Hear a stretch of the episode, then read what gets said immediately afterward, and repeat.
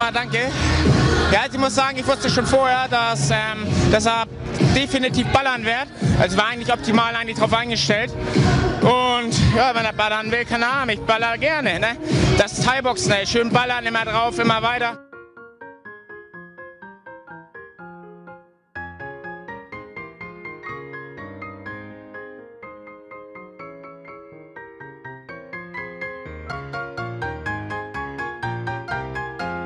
Hallo zusammen. Die nächste Folge des Young Urban Anesthesiologist Podcast aus der Klinik für Anästhesiologie in Göttingen. Mein Name ist Ingmar. Mein Name ist Ralf. Und Clemens. Hanna. Also das komplette Team ist mal wieder zusammen vereint und wir sitzen an einem richtigen echten Tisch und keiner ist krank und alle sind vor Ort.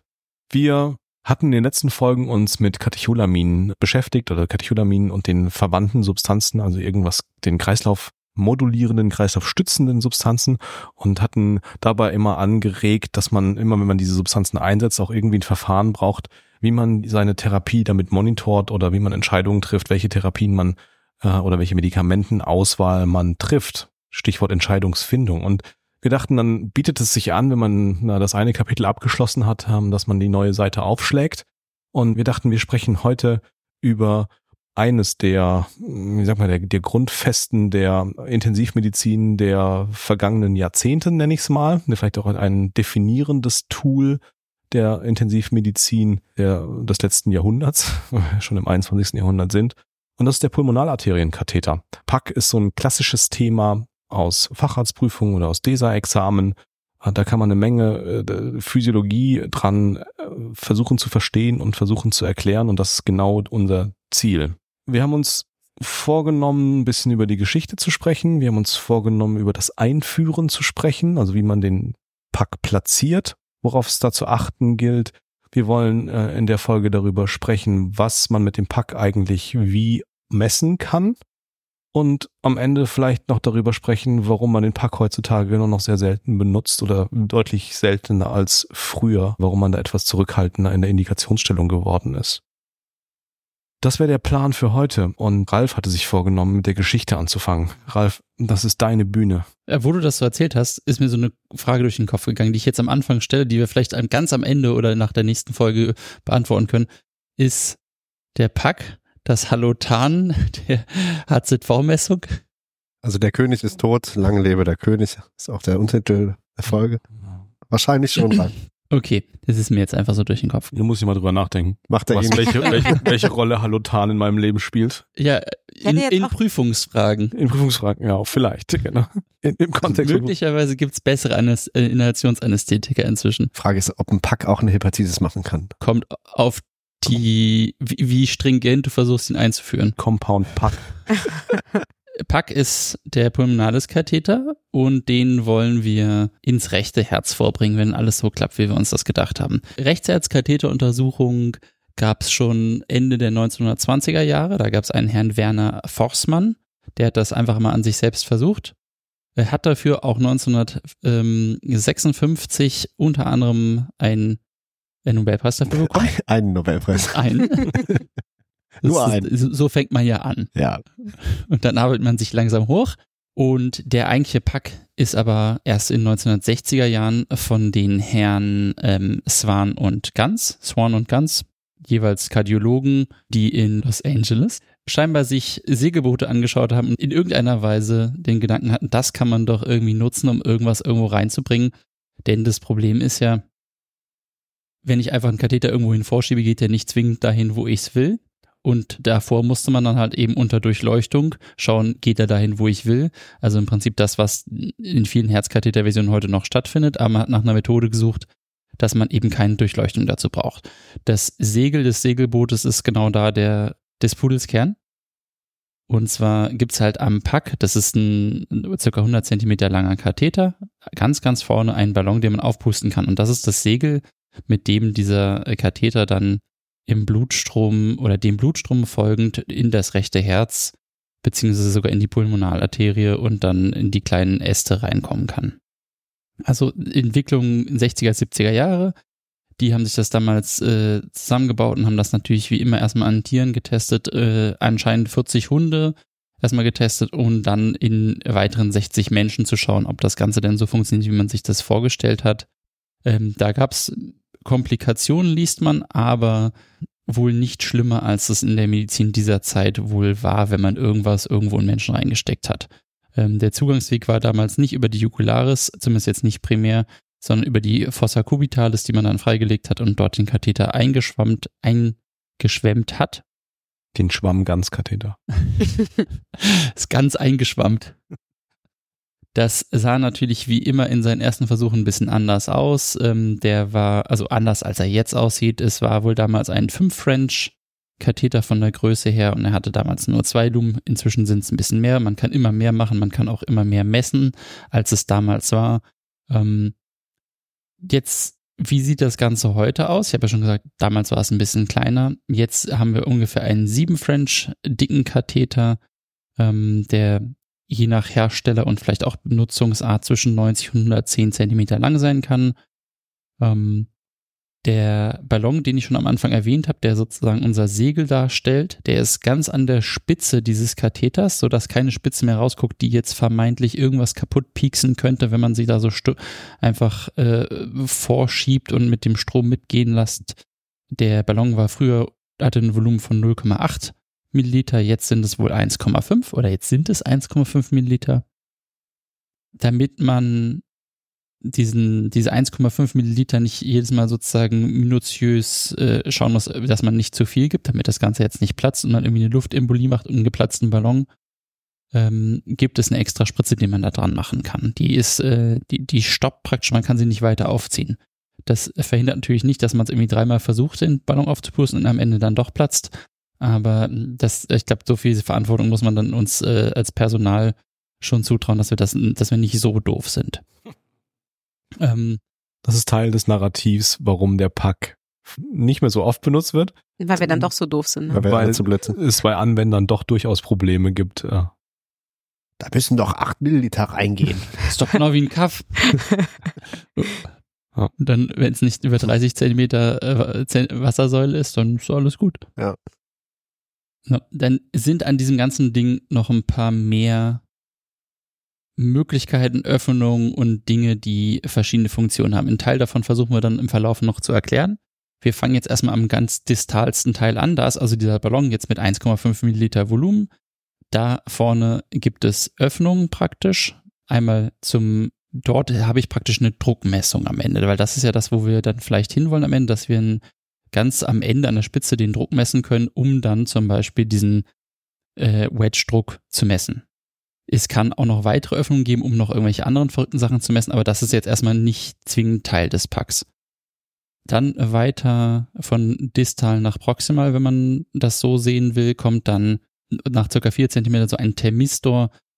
Also das ist ein, ein, ähm, ein metallisches Element, das einen elektrischen Widerstand hat, dessen Wert sich mit der Temperatur ändert. Also man kann sozusagen temperaturabhängig eine Widerstandsänderung da drin messen ähm, und so ein Stück weit eine Temperaturmessung machen. Und dann gibt's noch mal was äh, mit ähm, Draht und Thermo, denn dann gibt's noch mal weiter oben nach 15 bis 25 Zentimetern vom distalen Ende gesehen noch mal so ein Thermoelement. Und das ist wiederum was, was sich aktiv aufheizt. Also in verschiedenen Intervallen bis auf 44 Grad heizt sich das Ding auf. Und auch das ist ähm, also diese beiden Dinge äh, sind Teil von HZV-Messverfahren, Thermodilution, behaupte ich, widersprecht mir, wenn ich es falsch verstanden habe. Ich würde da nicht direkt widersprechen, aber ein bisschen einschränken. Ähm, wenn wir über Pulmonalarterienkatheter sprechen, sprechen wir über eine, ein Verfahren, für das man ein Medizinprodukt braucht, das irgendwelche Hersteller herstellen. Und das, was du gerade beschrieben hast, ist eine moderne Variante in einer relativ hohen Ausbaustufe, die eine kontinuierliche HZV-Messung ermöglicht. Du kannst einen Pulmonalarterienkatheter eben, auch wie du es angedeutet hast, auch deutlich einfacher konstruieren, nämlich einfach nur mit der Druckmessung, die du wie auch immer im, in der pulmonale Strombahn platzierst. Aber zum Beispiel dieses Heizelement ähm, mhm. für die Kontinuität oder für die kontinuierliche Messung, die ist nicht in jedem Pack ja. mit drin oder in Nur jedem. bei dem teuren. nur, also with, with all the bells and whistles. Also da hängt das so ein bisschen davon ab, ähm, was äh, für ähm, ja Monitoring-Equipment, an welchen Monitor das angeschlossen wird, äh, ob das äh, quasi Teil, Teil des Basis-Monitorings ist oder ob das Standalone-Geräte sind, von welchem Hersteller auch immer. Mhm. Am Ende ist, glaube ich, die Essenz, dass du einen Druckmessport brauchst und alles, was danach kommt, sind, ähm, ich würde sagen, Bonus-Features. Äh, die sind cool und sinnvoll und wenn man schon so ein Verfahren wie ein Pack einsetzt, ist es sicher auch praktisch, äh, diese Bonus-Features zu nutzen. Kontinuierliche HZV-Messungen, irgendwelche Zuspritzöffnungen, äh, mehrere Lumina, mehrere Lumen für Druckmessungen an verschiedenen Orten zur Lagekorrektur oder was auch immer. Aber man kann, glaube ich, nicht sagen, dass der generische Pack folgende fünf, sechs, sieben Features nee, hat, genau. sondern ähm, es ist eben die Druckmessung. Ja, nee, das, das hast du vollkommen recht. So wollte ich es eigentlich auch nicht formulieren, aber es ist gut, dass du es nochmal erläuterst. Ich erwähne dann damit jetzt sozusagen vielleicht so noch das Letzte, was man in, an dem optionalen Pack, der wie er heute vorhanden ist, finden kann. Und zwar sind das dann jetzt nochmal äh, proximale Lumina, das kann eins sein oder das kann zwei sein, die dann ähm, entweder äh, in, in RA oder äh, noch leicht tieferer Ebene zu finden sind. Also wo man dann noch irgendwelche Sachen reinmachen könnte, um diesen Pack vielleicht auch nochmal mehr Funktionen zu geben. Genau, RA wie rechter Vorhof. Ja, Entschuldigung, das war ein bisschen ein, ein bisschen äh, fehlend oder ein bisschen ungenau formuliert. Und das Ding ist gelb. Heutzutage häufig. Vor allem ist die Kurve auf dem Monitor gelb.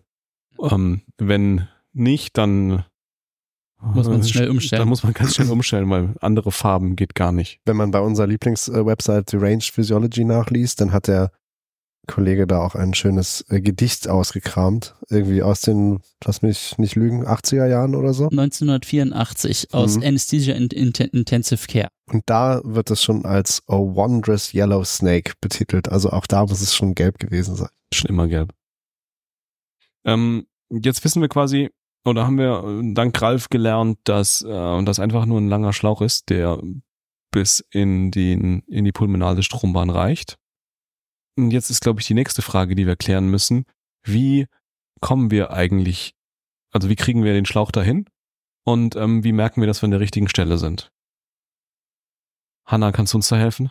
Ich, ich probiere mal mein Bestes. Also erstmal Zugang ähm, irgendwie zum Herzen können wir, gerade wir als äh, Anästhesistinnen und Anästhesisten, ähm, haben ja große Freude daran, äh, irgendwelche Schläuche in irgendwelche Gefäße zu stecken. Und ähm, an der Stelle gehen wir den praktischsten Weg über die Vena jugularis interna und ähm, legen erstmal so in Anführungsstrichen eine ganz normale Schleuse, das heißt einen dicklumigen, nicht ganz so langen Zugang, ähm, über den wir dann weitere, weitere Zugänge legen können.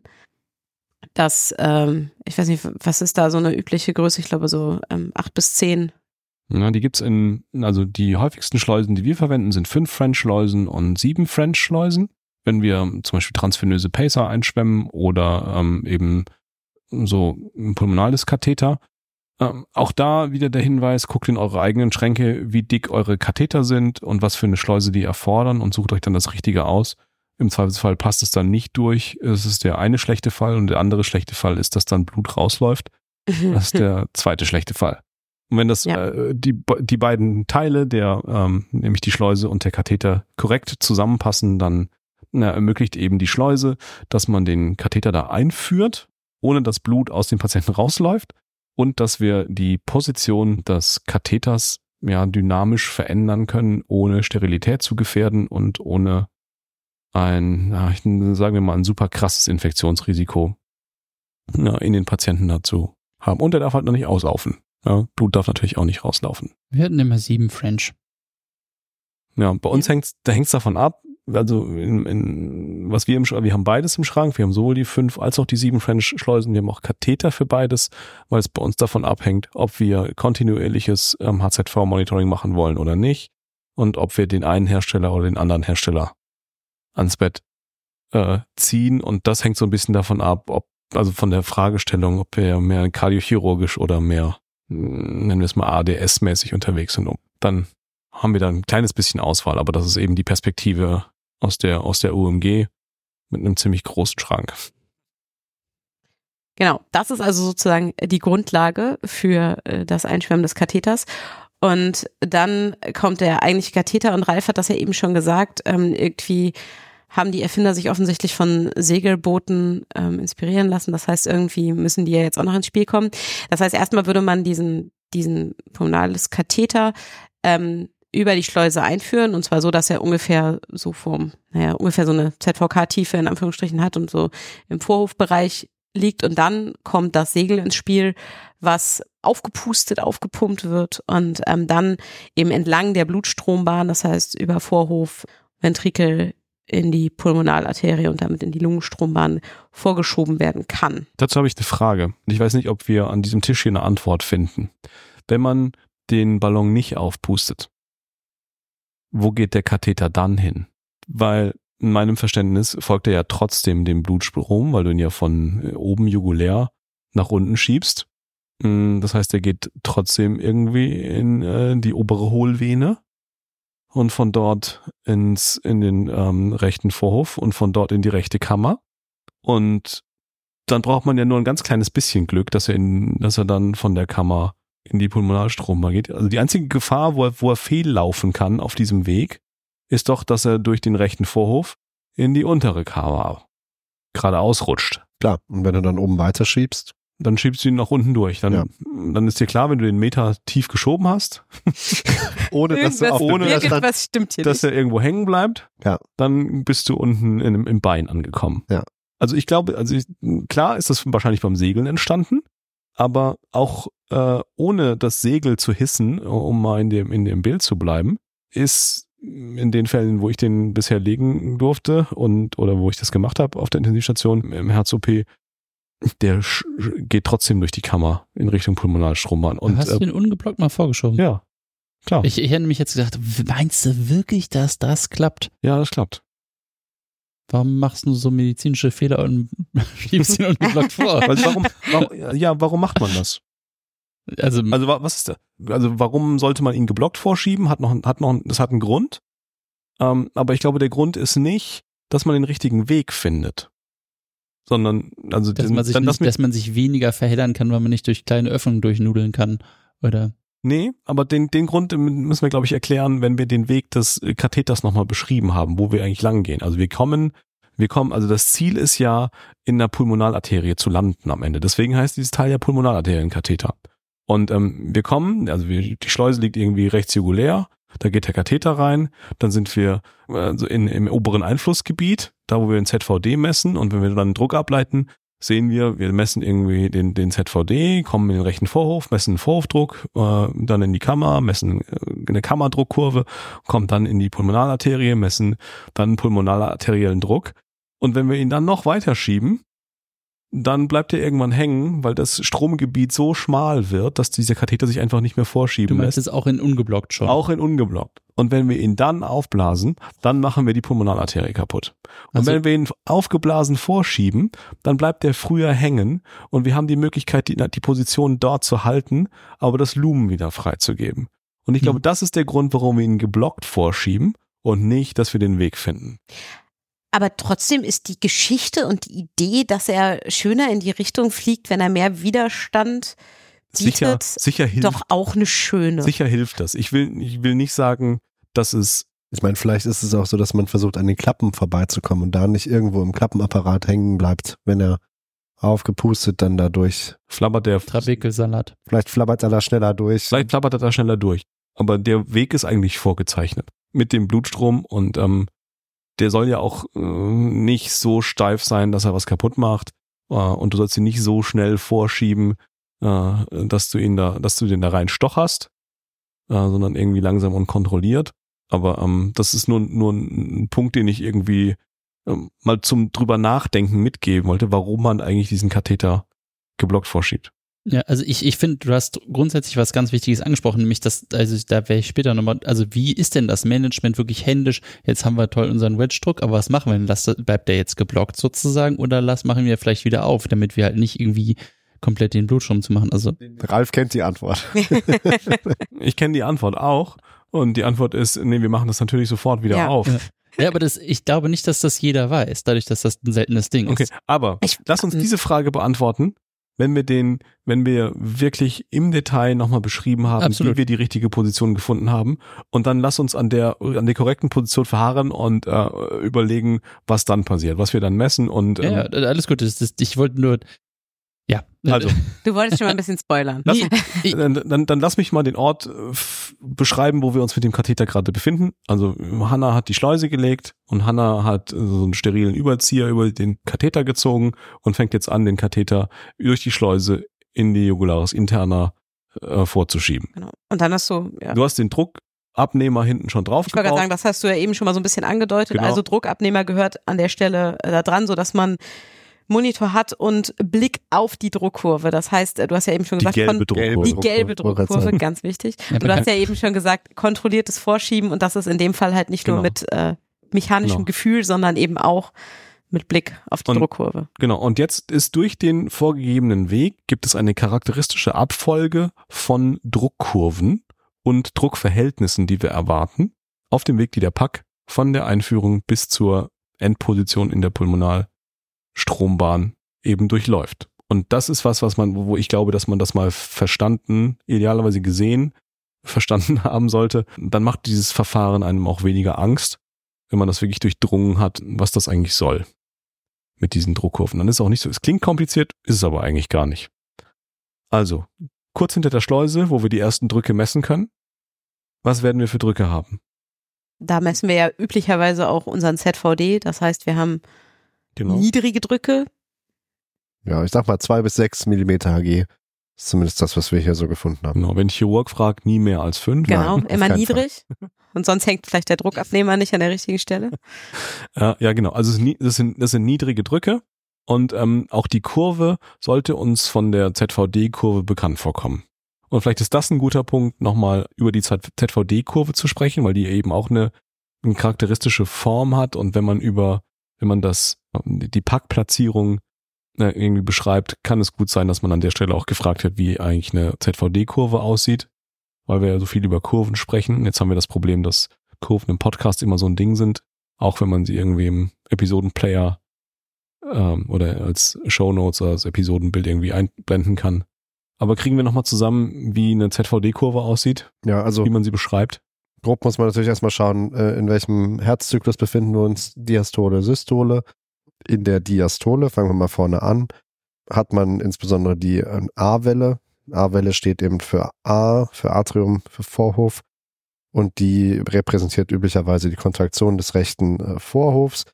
Die korreliert außerdem natürlich auch mit der P-Welle, das heißt im EKG, und verschwindet logischerweise beim Vorhofflimmern, weil es da eben keine vernünftige Kontraktion des Vorhofs gibt. Und dann fällt der Druck ein bisschen ab. Ähm, man hat dann die äh, C-Welle als nächstes, dann bei Beginn der Systole. Und ja, die steht im Prinzip für Cuspis, also für Klappe, C, Klappe, wie auch immer. Slappe. Slappe. Und ähm, die Tricuspidalklappe wölbt sich quasi rückwärts in den Vorhof, wenn der rechte Ventrikel sich in der Systole dann äh, kontrahiert. Das wiederum korreliert ungefähr mit dem QS-Komplex. Ähm, und dann hat man als nächstes den ja, X-Abfall, wenn man so will, also die Bewegung des rechten Ventrikels ähm, in der Kontraktion nach unten. Das saugt sozusagen am Vorhof, dadurch sinkt da der Druck. Und in der Phase, da fällt auch die diastolische Entspannung des Vorhofs äh, eben rein. Wobei das natürlich im Verlauf dann wieder dazu führt, dass der rechte Vorhof sich wieder mit Blut füllt, eben passiv durch den Ventilebenenmechanismus und ja, der Druck wieder ansteigt und dann kommen wir irgendwann zur V-Welle, ähm, die eben diesen erhöhten Druck im Vorhof dann wieder darstellt. Ich glaube, den Y-Descent habe ich noch vergessen, ne? Genau. Mhm. Ähm, der ist im Prinzip dadurch charakterisiert, dass die Tricuspidalklappe sich irgendwann wieder öffnet und dann der Druck ähm, darüber abfällt. Also ihr seht schon, dass es im Podcast vielleicht ein bisschen diffus darzustellen. Guckt euch das am besten nochmal an. Das ist ein Thema, was man vielleicht in der Facharztprüfung auch mal gefragt werden könnte. Aber jetzt eigentlich so richtig super relevant für einen Pack ist es eigentlich nicht. Ne? Man geht jetzt halt weiter. Die Kurvenform selber ist für das Platzieren des Packs Nicht so wichtig. nicht so wichtig äh, und häufig, also sind wir ehrlich, so schön wie in den Büchern oder Papern die Kurvenformen hier definiert sind und mit den Bezeichnungen von AC und V-Wellen und ähm, äh, X und Y Descent, X und Y Abfall, ähm, das ist immer so artefaktüberlagert, ähm, dass wir das nie, also praktisch nie so schön sehen. Also Äh, eigentlich und- sollte man darauf achten, dass der Druck idealerweise, nachdem man den Katheter reingeschoben hat und ihn dann, weiß nicht, 15, 20 Zentimeter äh, vorgeschoben hat, bei unter 8 Millimeter Hg ist. Und dann weiß man, man ist mutmaßlich irgendwo im Bereich des, der Vena Cava, beziehungsweise des Vorhofs. Und von da geht man dann Ja, weiter. und, Ne? und vor allem sollte er nicht zu stark undulieren in dem höchsten und niedrigsten Wert. Das ist ja so vielleicht das, was man jetzt als Start mitnehmen kann. Wo man sagt, okay, solange ich jetzt venös gestochen habe, meine Schleuse, weiß ich, Ja. dass ich da jetzt noch einigermaßen richtig bin. Ja. Und, und vielleicht auch nochmal zur ZVD-Kurve. Drei Berge, zwei Täler. Ja. Also Berg, Berg, Tal, Berg, Tal. Hm. Ähm, und wenn man sich irgendwie im Rettungsdienst vielleicht nicht ganz sicher ist, ist das jetzt ein Vorhofflimmern? Einfach Dann legt man einfach einen Pack und guckt sich, denn? Oder- oder ein guckt sich mal die ZVD-Kurve Ja, ist, ist da eine A-Welle oder nicht? Im Rettungsdienst. Ja, klein, ja, klein Lifehack. Super. Ähm, Foam. Okay. Mm. Und vielleicht noch, bevor, bevor wir sozusagen schauen, was weiter auf dieser Bildreise des, Set, äh, des, des Packs passiert, Ja. ist natürlich auch praktisch, wenn man den Ballon, den wir ja, wenn wir jetzt sagen, wir blasen den Ballon auf, wir blasen den Ballon auf. ähm, dass mir nicht in der Schleuse noch aufbläst, also vielleicht mal gute 10 Zentimeter das Ganze reinschieben. Dieser ähm, Pack hat äh, Streifen, also ähnlich wie äh, äh, wie, wie PDK-Katheter oder Regionalkatheter, die haben so ein bisschen sagen, wie viel hat man denn jetzt eigentlich reingeschoben, ähm, dass man zumindest mal mindestens 10 Zentimeter reinschieben sollte, bevor man den Ballon anfängt aufzublasen. Das wollte ich nur noch schnell dazu gesagt haben. Mhm. Okay. Also, Wir schieben weiter vor. wir sind irgendwo, wo wir eine ZVD-ähnliche Kurve an äh, ZVD gleichen Drücken messen, weil wir messen an dieser Stelle exakt den zentralvenösen Druck. Was passiert als nächstes? Gut, wir blasen unseren Ballon auf, haben wir gemacht. Wir schieben weiter vor. Und Gucken wir uns die sollten- Kurve an. Ja, genau. Und wir sollten idealerweise jetzt über die Trigospidalklappe hinwegschieben. Und dadurch sollten sich auch die Druckverhältnisse ändern. Eben deswegen, weil man im rechten Ventrikel gelandet ist. Und üblicherweise, je nachdem, wo man nachschaut, 25 über 4 Millimeter Hg ähm, haben wir jetzt herausgesucht. Also plus minus sollte dann auf jeden Fall der systolische Druck ansteigen. Die Diastole bleibt quasi gleich. Der diastolische Druck bleibt Genau. quasi gleich, Niedrig. aber der systolische Druck wird auf einen Schlag, nämlich hinter der Klappenebene, relevant höher. Nämlich, genauso wie du es gesagt hast, irgendwas so um Mitte 20. Ja, weil dann die Trigospidalklappe zu ist und dann kann man da entsprechenden Druck aufbauen. Ja. Genau. Ja, und dann schieben wir noch ein bisschen weiter. Weiter, weiter, weiter. Und dann passieren wir die nächste Klappe. Genau, Pulmonalklappe. Äh, Klappe. und dann ähm, sind wir plötzlich äh, in der Pulmonalarterie idealerweise. Und in der Pulmonalarterie herrschen dann nochmal ein bisschen andere Drücke. Die Systole wiederum bleibt äh, gleich oder ähnlich. Also plus minus 25 Millimeter Hg, wenn der Patient jetzt keinen pulmonalarteriellen äh, Hochdruck äh, hat. Aber die Diastole steigt. Äh, da auch so plus minus 10 Millimeter Hg. Ähm, also sprich, man sollte einen deutlichen Sprung der diastolischen Baseline dann bemerken, wenn man den Katheter über die Pulmonarklappe vorgeschoben hat.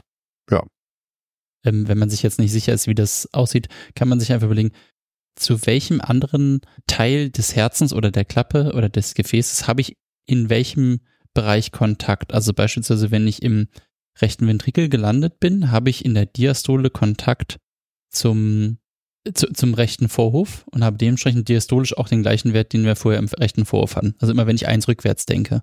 Und wenn ich äh, in der Pulmonararterie gelandet bin, habe ich sozusagen keinen Kontakt mehr zum rechten Ventrikel diastolisch. Genau, sondern dann in der Systole und deswegen sind die da. Also man Gleich. kann das natürlich von viele Richtungen aufzäumen, aber für mich funktioniert es ganz gut, mir das zu merken. In welche Richtung die Röhre kommuniziert. Oh, guck mal, In- Physik In welcher, kommunizieren. in, in welcher Klappen, Hallo. in welcher Klappenschlussphase. Okay. Pulmonalarterie. Und jetzt schieben wir noch ein kleines bisschen vor.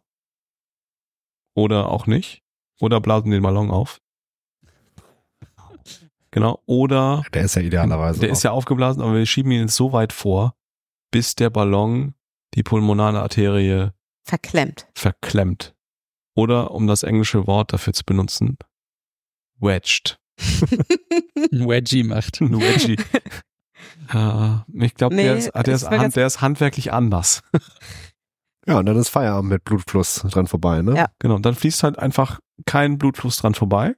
Aber die, äh, ihr erinnert euch, der Druckabnehmer ist am distalsten Ende und der misst immer noch und der misst auch immer noch Werte. Die Frage ist, wie sind die? Das ist jetzt der Grund, warum wir das eigentlich gemacht haben. Was eigentlich eine richtig coole Idee ist, den die Herren da vor, keine Ahnung. dahin zu segeln. Deswegen Vielen. sind wir an diesen Ort gesegelt. Ja. Wir messen jetzt quasi den Druck, der in der Pulmonalis herrscht, wenn von, ich nenne es mal von hinten, äh, also aus der rechten Herzhälfte, aus dem rechten Ventrikel, kein Blut mehr vorgeschoben wird. Welcher Druck auf der Blutsäule lastet? Ähm, das ist der pulmonal-arterielle Wedge-Druck. Oder manchmal sagt man auch P, auf Englisch PCWP, Pulmonary Capillary Wedge Pressure. Was uns dieser Wert sagt und was wir damit machen können, ist eine ja, ganz spannende Geschichte aus verschiedenen Blickwinkeln. Die gibt nämlich Auskunft über das, was in der Pulmonalstrombahn passiert und ist ein Surrogat für das, was auf der, auf der linken Vorhofseite passiert. Oder dem Ventrikel sogar. Oder sogar dem Ventrikel. Äh, und ähm, sagen wir mal, den linken Ventrikel oder die Leistung, Leistungsfähigkeit des linken Ventrikels. Dafür haben wir auch irgendwie andere Methoden, äh, wie wir sagen können, was, was kann der eigentlich? Aber wir haben, wir haben mit Bordmitteln eigentlich keine Möglichkeiten, die äh, den linken Vorhof zu beurteilen. Und ähm, näher ran, übers venöse System, kommen wir, Kommt man nicht, ne? kommt Äh, man doch, nicht. transzeptal. Transzepter? ähm, ja, genau. Aber ka- kann ich, kann ich, bevor wir da reingehen, noch eine ganz kleine Sache irgendwie nochmal so, so ein kleines Back to the Vergangenheit Ja. Ding machen? Wir haben in irgendeiner Folge schon mal über die Westzonen gesprochen. Mehrfach, glaube ich. Und es gibt sozusagen eine Bedingung, damit der, der, der, der, dieser Wedge-Druck funktioniert. Ironischerweise, also wir müssen in der richtigen Westzone landen. Wir Mhm. müssen in der Westzone landen, in der wir weiterhin sozusagen, egal äh, ob es äh, also wel- welche Atmungsphase oder welche Phase sozusagen systolisch-diastolisch ist, dass wir da eine Blut, also eine stehende Blutsäule haben, die verbindet bis in den linken Vorhof sozusagen. Weil sonst funktioniert es ja nicht. So als, Mhm. als Prämisse. Und äh, wir hatten da mal gesagt, es gibt im Primären so drei Westzonen und es muss halt in der dritten landen. Also dass die, die mit dem kontinuierlichen Fluss, wenn die erste ist, also die erste Zone war, dass der alveoläre Druck größer dem pulmoarteriellen und dem pulmovenösen sind. Die zweite Zone war, dass der pulmoarterielle Druck den pulmoalveolären übersteigt, also dass wir sozusagen, das war der, der, der, der sozusagen intermittierend dieser Wasserfall, wo es immer mal wieder Mhm. sozusagen Fluss gibt. Und Zone 3, dass der alveoläre Druck größer als ähm, der pulmovenöse und pulmoarterielle Druck Mhm. ist. Okay. Nur, also als, als kleiner Reminder und Genau. dass man da in der Westzone 3 landen muss und erstaunlicherweise scheinen wir oft dahin zu kommen. Und natürlich, wir haben ihn ja häufig in Narkose, den Pack würde ich jetzt behaupten, oder in irgendeiner Form der künstlichen Beatmung, Mhm. wo wir meistens einen Piep haben, der den alveolären Druck so ein bisschen chronisch äh, erhöht, in Anführungsstrichen im Sinne von, wir haben, wir werden die Zone 3 vergrößern im Idealfall. Ja, ähm, das ist was, es ist cool, dass du das sagst mit den Westzonen. Da habe ich auch noch mal noch so ein Gedankenspiel äh, für euch oder für uns, worauf ich auch keine richtig gute Antwort habe, aber das ist was, was mich beschäftigt beim äh, äh, beim Pack platzieren. Ja, ich weiß, ähm, die Westzonen sind irgendwie 1, 2 und 3 und ich will in der Zone 3 landen und ähm, am Ende ist es ja so, dass die, dass ich von außen nicht sehen kann, wo Zone 1, 2 und 3 sind. Ähm, und ich, nachdem ich den Pack platziert habe, ein Röntgenbild mache und sage, okay, der liegt jetzt eher im oberen, im mittleren oder im unteren Drittel der, der Lunge. Ja, dumm nur, in meinem Verständnis sind die Westzonen ja äh, wirklich bildlich gesprochen von oben nach unten. Also, Also die West- nach basal meinst Die, du, oder? die, genau, die Westzone ist ja kranial aber nur im Stehenden Ich eigentlich. wollte im sagen, stehen. Stehenden, genau. Weil wir haben ja liegende Patienten Wir in haben der aber, Regel. genau, aber die ganzen Westzonenbilder sind von stehenden Patienten. Den Pack mache ich aber nicht beim stehenden Patienten, so dass meine, meine Westzone 1 eigentlich ventral ist und meine Westzone 3 dorsal. Kommt drauf an, wer Mhm. liegt. Ich Kommt glaub- drauf an, wie er liegt. ja, genau. Also Nicht wo, drehen. wo ist meine Westzone bei meinem liegenden äh, oder mein, wo ist meine Westzone 3 bei meinem liegenden Piep beatmeten Patienten? Und jetzt kommt ihr. Ich, ich musste mal ganz, ganz kurz, ich habe es eben falsch gesagt. Ich habe meine Westzone falsch gesagt. Ich habe äh, Westzone 3 als die höchste mit dem pulmoalveolären Druck beschrieben. Das Nee, ist du, Quatsch. Du hast den höchsten arteriellen Druck. Ja, genau. Ich, ich habe es falsch gesagt. Ich, können wir es so stehen lassen, solange ich mich jetzt korrigiere? Hm, eigentlich nicht. Aber das ist jetzt auch ein Bummer, das jetzt nochmal zu cutten. Ja, schlecht zu cutten. Ähm, ja, okay, wir- ja, wir lassen so stehen. Fuck it. Es hat eh keiner zugehört. Also skippen die sowieso die Westzonen. Okay. Also, ja, also versteht, versteht ihr mein Problem? Ähm, Ja. Dass die, dass die, die Definition der Westzonen oder die, alle Darstellungen der Westzonen so wirken, als wären sie bei einem stehenden Patienten aufget aufgetragen. Ja, klar. Aber das ist halt nicht die Realität des Pack. Niemand, der stehen kann, hat einen Pack. Aber ist das Steile nicht auch Teil These? des Problems des Pakt, dass man nicht so Total. richtig weiß, welcher Zone bist Nur wir sagen, ah, der Pack muss in der Westzone 3 liegen, Mhm. sonst sind die Werte nicht verwertbar. aber, aber- wür- würden wir überhaupt sinnhafte Werte kriegen, wenn der nicht in der 3 liegt? Die Frage ist, welche Werte kriegst du? Du misst, misst ja einen Druck und ja, du kriegst einen Druck ab, abgeleitet. Der, du kannst nicht entscheiden, ist der sinnhaft oder nicht. Mhm. Der ist dann vielleicht nicht 12, sondern der ist dann 9. Aber du hast, also klar, machst du halt dein Röntgenbild.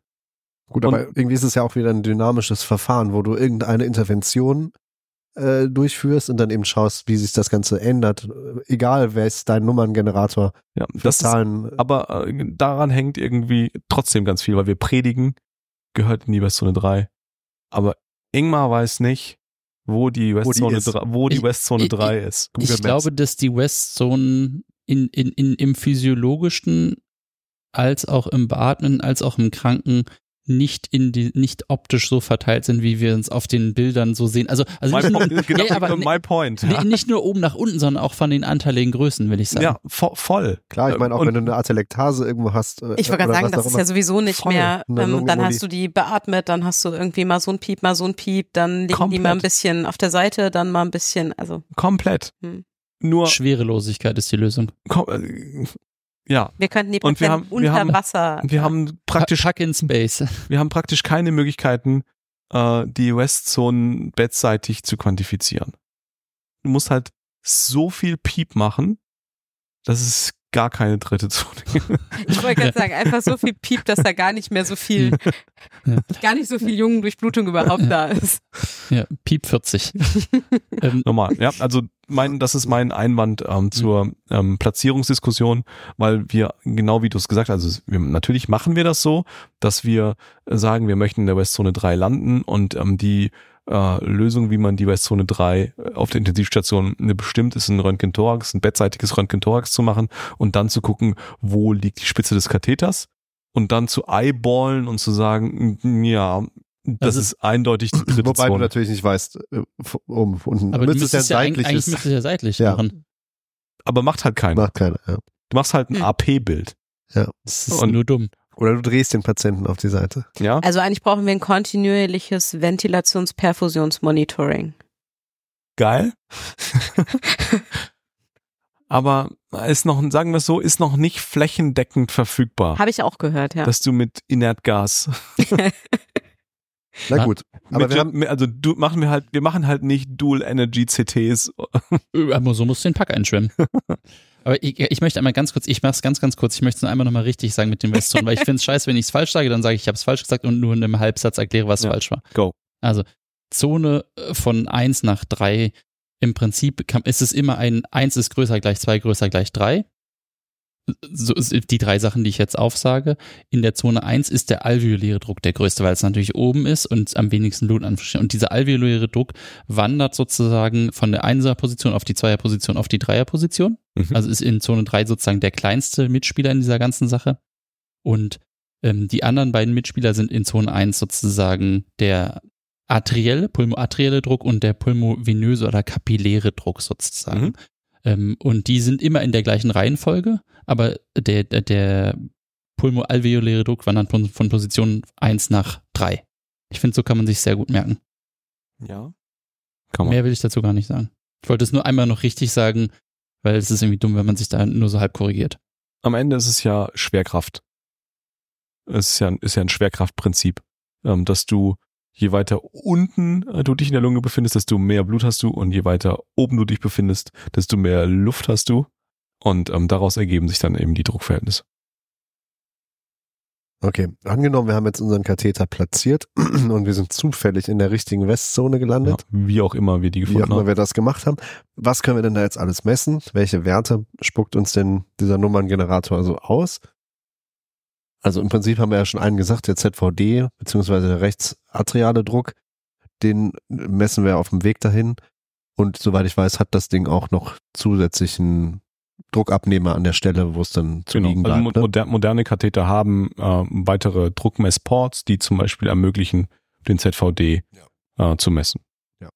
Dann haben wir weiter vorgeschoben und wir haben jetzt idealerweise den Ballon dann auch wieder äh, ähm, platt gemacht. Und dann können wir den pulmonalarteriellen Mitteldruck messen. äh, Auf Dauer quasi, ne? Mhm. Und Ich glaube, das ist eine wichtige Entscheidung, dass mal raus und dass der Wedge-Druck nicht der Pub ist. hm, Ähm, einfach nur, dass wir das, dass das irgendwie klar ist, dass man dann durch aufgeblasen oder nicht aufgeblasen unterschiedliche Messwerte hat und unterschiedliche Aussage sozusagen. hm, Genau. nicht aufgeblasen kriegst du halt den pulmonalarteriellen systolischen und diastolischen Druck und kannst damit berechnen den Mitteldruck in der Pulmonalarterie. Genau, das ist quasi das Blut, was aus dem rechten Ventrikel am Pack vorbeiströmt, durch die Lunge durch, Ja. in Richtung linkes Es Herz. ist also eine ganz normale Druckmessung in einem ganz normalen Gefäßsystem. An einem wilden Ort. An einem wilden Ort. Genau, so Aber- also hättest du deine, deine Arterie jetzt halt in die Pulmonalarterie, also dein Genau. arterielles Messsystem hast du jetzt in die Pulmonalarterie gelegt. Und ja. wenn du diesen, diesen Blutstrom unterbindest, indem du deinen ähm, Ballon an der Spitze des äh, pulmonales Katheters aufbläst, Ja. unterbindet der in der Wedge-Position den Blutstrom in, dieser, in diesem Pulmonalgefäß von der rechten Seite auf die linke Seite und kann nur noch die stehende Blutsäule oder den Druck der stehenden Blutsäule hinter dem Ballon messen. Das ist der pulmonalarterielle Wedge-Druck. Und der pulmonalarterielle Mitteldruck wiederum ist ein guter Parameter für die rechtsventrikuläre Nachlast und ist eigentlich, wenn er erhöht ist immer pathologisch. Also Patienten sollten idealerweise keinen pulmonalarteriellen Hypertonus haben. Wenn sie doch einen haben, kann das verschiedene Ursachen haben. Ähm, auf die wollen wir jetzt aber nicht im Detail eingehen. Den Wedge-Druck hast du schon erwähnt. Kurz Ähm, noch zur Messung ja. des Wedge-Drucks. Also ich weiß nicht, wie es euch geht, aber als ich das erste Mal so einen Ballon aufgepustet habe, fand ich das ein total weirdes Gefühl zu wissen, ich verschließe hier gerade, auch wenn es nur ein kleines Gefäß ist, Ja. wissentlich ein, ein Lungengefäß. Na gut, da gibt's Ähm, ja, ich weiß, aber, ist, aber es ist trotzdem, trotzdem ein komisches Gefühl. Ja. Also ich weiß nicht, ob es euch auch so ging, aber mir, mir ging das so. Mini ich habe gedacht, so ist gerade, ja genau. Gedacht, machst gerade wilde Sachen. Aber auch das ist ein total wichtiger Punkt, dass du in dem Moment, wo du diesen Ballon aufbläst, eine Mini-Lungenembolie an der Stelle verursachst und damit hatte Ralf das vorhin schon so ein bisschen angeteasert, was wir eigentlich mit dem Ballon und dem Katheter machen, wenn der an Position ist, ob wir den aufgeblasen lassen oder nicht. Aber wenn man sich klar macht, dass das eine Lungenembolie ist, die wir verursachen, nämlich den Blutstrom unterbrechen in einer äh, Pulmonalarterie, dann ist klar, dass wir das wieder aufmachen müssen, weil da sonst Gewebe untergehen kann. Ich erinnere an die Größe. Das Ding ist 1,3 Zentimeter breit. Und das ist kein kleines Gefäß, was Ja. wir dazu machen. Also Stimmt, das, ist gar nicht so klein. nee, nee, also es ist also ich kann auch sein, dass es vorher irgendwo einwedged. Übrigens auch ein wichtiger Punkt, wenn man das dann an die Position mal gebracht hat und wieder also den, den Druck abgelassen hat, dass man sich vielleicht merkt, wie tief war denn das jetzt eigentlich drin? Wie tief ist denn die Wedge-Position? Und dann Mhm. nach Möglichkeit nicht mal versehentlich noch einen Zentimeter nachschieben. und dann, und dann- wieder blocken. Und dann Mhm. macht's auch wieder Puff. Ja, das ist schlecht. Oder noch weiter vorschieben im ungeblockten Zustand, dann kann er auch wedgen. Obwohl Mhm. der Ballon nicht aufgeblasen ist. Gut, Dann aber ähm, wir sind immer noch bei den Druckmessungen, Ja. ähm, beim Wedge Pressure. Da wolltest du noch mehr sagen, Clemens. Zur Wedge Pressure wollte ich jetzt eigentlich nicht mehr so viel sagen, ähm, weil wir, glaube ich, schon an der einen oder anderen Stelle jetzt behandelt haben, aber ich glaube, wir müssen noch erwähnen, dass man natürlich auch Blut abnehmen kann über den Katheter. Und Mhm. zwar ganz distal kann man äh, Blut abnehmen, aber auch an anderen Stellen, je nachdem, was für ein Modell man so hat, äh, und kann damit die ähm, ja, gemischt venöse Sättigung zum Beispiel äh, bestimmen. Und das ist ein ganz wichtiges Prinzip, wenn man ähm, das Herzzeitvolumen messen möchte. Und zwar mit einem ganz klassischen Verfahren, mit, nämlich der, der Fiction-Methode. Und darüber ist zumindest ein Verfahren, wie das Gerät dann unterm Strich das HZV bestimmen kann. Wobei, ihr ja schon erwähnt habt, Thermodilation und so weiter ist natürlich deutlich verbreiteter, dass es dann damit unterm Strich gemessen wird. Ne? Damit geht eigentlich ein neues Kapitel auf. Genau. Weil wir an der Stelle ähm, ja drüber nachdenken, warum wir dieses Verfahren überhaupt einsetzen. Und das eine, äh, habt ihr schon, ist, ist euch ja klar, wenn wir über das Messen von Drücken sprechen, interessieren uns natürlich die Druckverhältnisse. Hat der Patient einen pulmonar-arteriellen Hypertonus? Äh, wie ist der ZVD? Was passiert, wenn wir irgendwas machen? Was passiert, wenn wir genau. den NO atmen lassen? Ja. Äh, können wir irgendwie die pulmonale Strombahn auf oder zu machen mit äh, PDE5-Hämmern? Entwetschen wir den Ballon damit versehentlich? Vielleicht ja. Also glaube genau. ich nicht, aber.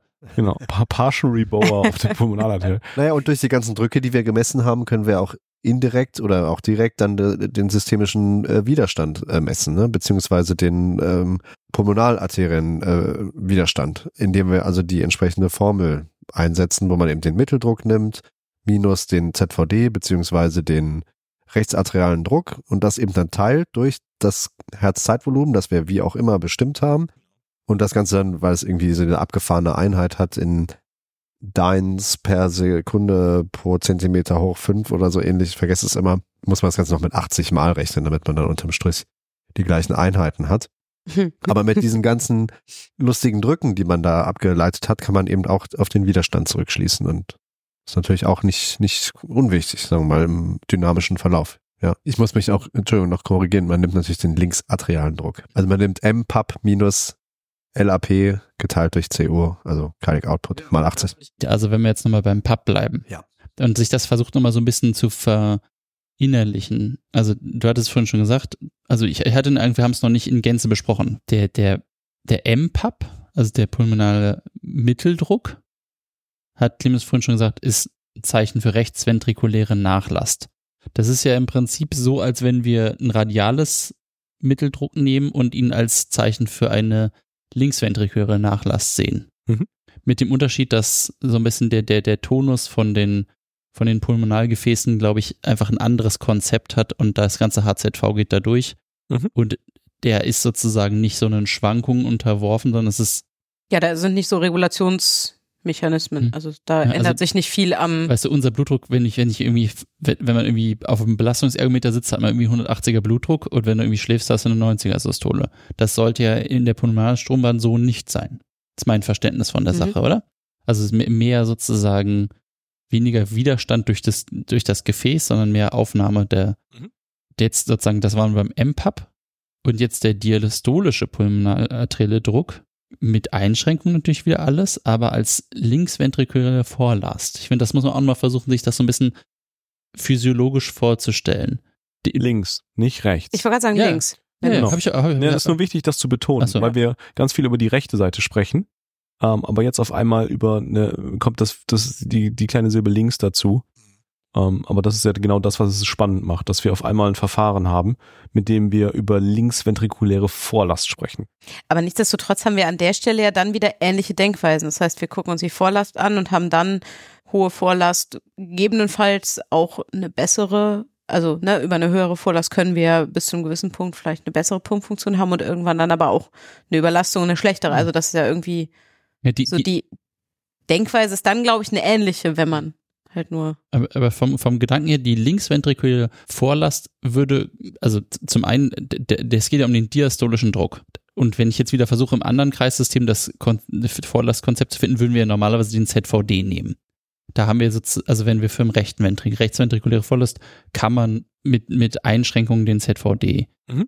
sehen. Da haben wir aber sozusagen, äh, äh, schauen wir nicht diastolisch, weil es erstens das da nicht gibt und zweitens, weil der Wert sozusagen ja eh gar nicht groß variiert von der Zahl her. Numerisch wohingegen sozusagen beim, beim Pub äh, wir ja schon sozusagen die, wenn wir uns an diese Kurven erinnern, praktisch den hohen systolischen Druck haben und den niedrigen Aber warte, du, der Pub ist ja nicht, also der Pub ist nicht das, was wir uns angucken, sondern der äh, Wedge-Druck ist das, was wir uns angucken. Ich rede Vorlast. der, der, der diastole, also im, im Prinzip ist der diastolische Pub dem Wedge-Druck sehr nahe. Auch wenn man sozusagen auf dieses. Achso, du meinst den diastolischen Teil jetzt, ja? Ja, ich meine, nun, ich habe jetzt Hm. versucht, nochmal so ein bisschen rauszuarbeiten, gedanklich. Ich meine, so gesagt, du könntest ja auch sagen, der ZVD hat Systole und Diastole. Ja, aber das hat er nicht, weil da pumpt nichts vorher. Aber ich habe ja, ich habe ja gesagt, vor allem deswegen ist es egal, weil der numerisch kaum auseinander liegt, wohingegen der Papp ja systolisch, diastolisch schon halt mehr als 10 mm HG auseinander liegt. Das, äh, das, das als Gedanke. Ich habe einfach versucht, das nochmal so ein bisschen zu visualisieren, weil ich finde, das ist genau dieser spannende Teil, den man erstmal nicht rafft, wenn es um diese ganze Sache geht. Ich schwanke gerade so ein bisschen zwischen Hannas Einwurf und deinem, weil sich der Wedge-Druck ja doch unterscheidet, sowohl in Diastole als auch Systole, vom diastolischen Pub. Ich, ich habe ja auch nicht gesagt, es ist das Gleiche. Ich, ich habe ja nur gesagt, ich rede aber vom diastolischen Pub und er ist zumindest der Sache ähnlich. Also es ist nicht, es ist, ist Genau. physiologisch nicht das Gleiche. Das ist physiologisch nicht, das, aber das ist mir, glaube ich, wichtig, das zu Okay. sagen, dass das zwar von äh, numerisch ähnlich ist und auch numer numerisch ähnlich sein muss, weil der diastolische Pub ja am Ende zum Erzeugen der stehenden Blutsäule des PAWP, des Wedge-Drucks führt. Das, das heißt, die müssen irgendwie ähnlich sein. Und wenn ich dann den Fluss unterbreche, wird es dahinter nicht mehr werden, sondern ich halte die Blutsäule halt an. Aber es wird ein kleines bisschen weniger, weil der, der Druck hinten dran wird. Ich habe hab eine wahnsinnig tolle Erklärung und eine Idee dafür, glaube Okay. ich. Also ist jetzt on the spot. Aber in, in, in dem Moment, ähm, die du nimmst, wenn du ihn wedged, nimmst du die, die, die Vorlastkomponente eigentlich raus und schaust nur, was macht eigentlich der linke Ventrikel, beziehungsweise zum richtigen Zeitpunkt der, die linke Kammer mit diesem Druck. Was sind dessen Druckverhältnisse? nee, du machst den Vorhof, Vorhof. den linken Vorhof. Linker Ja, ja, Ventrikel primär ja. erstmal der linke Vorhof, aber sozusagen in, in, dem, in der richtigen Phase hast du ja auch unter Umständen die Verbindung vom, also wenn die Mitralklappe offen ist, hast du auch den Druck aus dem, Vor, äh, aus dem Ventrikel ein Stück weit. Aber das müsste doch. Ich glaube, das ist andersrum. Wenn die, äh, wenn die Mitralklappe offen ist, hast du in der Klappe den Druck aus der Pulmonalarterie. Und nicht andersrum. In der Diastole wird also der linksventrikuläre Druck über die Flüssigkeitssäule retrograd zum Pulmonal- pulmonales Katheter übertragen, habe ich hier aufgeschrieben. Du hast schon den Druck, der im linken Ventrikel herrscht, wenn die Mitralklappe auf ist. Aber Ja, wo gesagt. kommt er her? Ja, genau, aber wo kommt er her? Wer erzeugt den Druck? Den erzeugt ja nicht der Ventrikel, sondern den erzeugt das, der, den erzeugt der linke Vorhof Und, Und- die Kontraktion des linken Vorhofs. und die Kontraktion des linken Vorhofs, die bestimmt werden durch die Vorlast, die über die Pulmonalstrombahn kommt. Ja, Zum also in, in, in meinem Und Kopf der widerspricht sich das jetzt aber nicht mit meiner Behauptung. Oder habe ich meine Behauptung falsch gemacht? Ich glaube, deine Argumentation war andersrum. Du hast gesagt, der äh, diastolische Pub entspricht dem Druck im dem diastolischen Druck im linken Ventrikel. Nee, das, das, ich, ich habe gesagt, wenn man ihn wedgt. Genau. Aber der diastolische Pub ist nicht das Wedgen. Du hast aber auch im Satz davor gesagt, dass der diastolische Pub Ingmar erinnert sich an genau alles. hier. gleich ist, also Nein, nein, nein, nein, nein. vergleichbar ist. Das unterstellst du mich. Ja. Hm. Aber ich habe ja dann eben jetzt gerade auch behauptet, ja, okay, das ist physiologisch nicht das Gleiche. oh, das wird die Hölle, das zusammenzuschneiden. Lass das. Lassen wir alles. Also ich, ich sage, das, also das habe ich eben sozusagen da gesagt, aber mich dann jetzt korrigiert zu sagen, nein, es ist definitiv nicht der gleiche, was, was du ja mir auch sozusagen Mhm. gesagt hast. Und äh, in meinem Verständnis, sobald ich wedge, nehme ich die Vorlastkomponente so ein bisschen in dieser Messung raus Mhm. und habe mehr eine Info über die Druckverhältnisse primär im linken Vorhof Mhm. und in kurzen Momenten im linken Ventrikel, Mhm. weil sie dort ähnlich sind oder gleich sind. Nehmen den linken Ventrikel raus, wenn es Ich, tu mal so, als wären die Mitralklappe Ich- immer zu. ich, ich fühle mich auf dem Gebiet relativ wohl, wie du, wie du merkst. ähm, und du machst halt noch eine Annahme. Mhm. Äh, und du machst, also du machst dabei die Annahme, dass der retrograde Druck, den du auf deinen, auf deinen, deinen gewedgten Pack hast, dass es da keine Einflüsse gibt äh, vom, Von, von, von der, welcher Seite aus jetzt gedacht? also wenn du, du hast deinen Pack, du hast deinen Pack gewedged, ähm, und ähm, misst deinen, PH äh, dein, deinen Wedge-Druck und sagst, und dich, du interessierst dich für die Vorlast auf der linken Seite. Die Druckverhältnisse im linken Vorhof oder linksatrial. Und sag, du möchtest das ja gerne machen, um über den äh, PHWP Aussagen zu treffen über die Druckverhältnisse im linken, im linken Vorhof, richtig? Das Wedgen jetzt meinst du? Das Wedgen. Mhm. Genau. Weil du darüber dann auch sagen kannst, okay, wir haben Phasen, wo der Druck im linken Vorhof genauso ist wie der in der linken Kammer. Ja? Dabei triffst du aber die Annahme, dass die stehende Blutsäule keine weiteren Einflüsse irgendwie hat. Also dass dein pulmonal-arterieller Widerstand da zum Beispiel nicht mit reinspielt. Oder wenn, wenn, wenn, wenn die Pulmonalstrombahn an der Stelle irgendwie äh, Widerstand erzeugt, weil sie irgendwie zwischen Wedge und linken Vorhof. Genau, zwischen Wedge und linken Vorhof. Das ist halt eine, eine Komponente, die du dann nicht mit, äh, wo du annimmst, dass die nicht, dass die keinen Einfluss hast. Also das ist der, das ist die Voraussetzung dafür, dass du den PAWP als Surrogat für die Druckverhältnisse im linken Vorhof und mm, in kurzen Phasen in der Kammer benutzen kannst. Ingmar sagt, du sollst einfach den Katheter so weit reinschieben, bis, bis er im linken, Vorhof, linken Vorhof ist. Okay. Durch das Kapillar und, und dafür muss man den Ballon entblocken. Venolen und ja. Dafür Ja. musst du den immer so auf zu, auf zu, auf zu. ganz schnell. Oh Gott. Aber es gibt auch diese Laserkatheter, wo Ja. vorne man das ein bisschen frei brennen kann. Ja, das ist so, genau. Das ist wie bei Aber- der Endoskopie. Ja. Auf, zu, zu, auf, auf, zu. aber der Gedanke, der da drin steckt, ist ja so, bitte nicht nachmachen. ist, ist doch so ein bisschen auch, dass du, dass diese stehende Flüssigkeitssäule eben nicht in einem, in einem starren Glaszylinder besteht, sondern dass sie eben in einem Gefäßsystem ist. Und ein Gefäß ist halt kein Glasrohr, sondern ein irgendwie flexibler, Vor allem auch regulierbar. regulierbar, dehnbarer Schlauch. Und das ist irgendwie ein, ein das kann Stör, halt die- Stör, potenzieller Störfaktor, was die Genauigkeit der Messung irgendwie Genau. Das kann halt die tatsächlichen Vorhofdrücke verfälschen. Im Prinzip ist es ja schon allein so, dass durch die Beatmung, der, also wenn du absurde Beatmungsdrücke hast beispielsweise, dass ja schon allein dadurch der pulmonale Gefäßwiderstand verändert wird, weil du einfach den kaputt drückst. Ich bin immer hin und her gerissen, wie ich mit den Fortbildungspunkten umgehe. Und äh, ich dachte, eigentlich ist es blöd, aber ich muss es machen. Und deswegen möchte ich mir wenigstens die Möglichkeit offen halten, ein Codewort einzustreuen. Lass uns doch das äh, Codewort Wedge-Druck nutzen, um zu beweisen, dass ihr diese Folge gehört habt und äh, sie immer noch hört und noch nicht abgeschaltet habt, weil wir euch abgehängt haben. Gebt dieses Codewort auf unserer Homepage ins.umg.eu slash podcast in das entsprechende Feld der Episode an. Es ist auch hier im Episodenlink direkt zugänglich. Dann gibt's ein bis zwei CME-Punkte und für Leute, die keine äh, CME-Punkte sammeln, aber eine Fortbildungsbescheinigung für was auch immer brauchen, ähm, die finden auf der Seite auch das entsprechende Formular. Also wir haben uns, glaube ich, gerade Mühe gegeben, die Leute abzuhängen mit unserer Diskussion. Ja.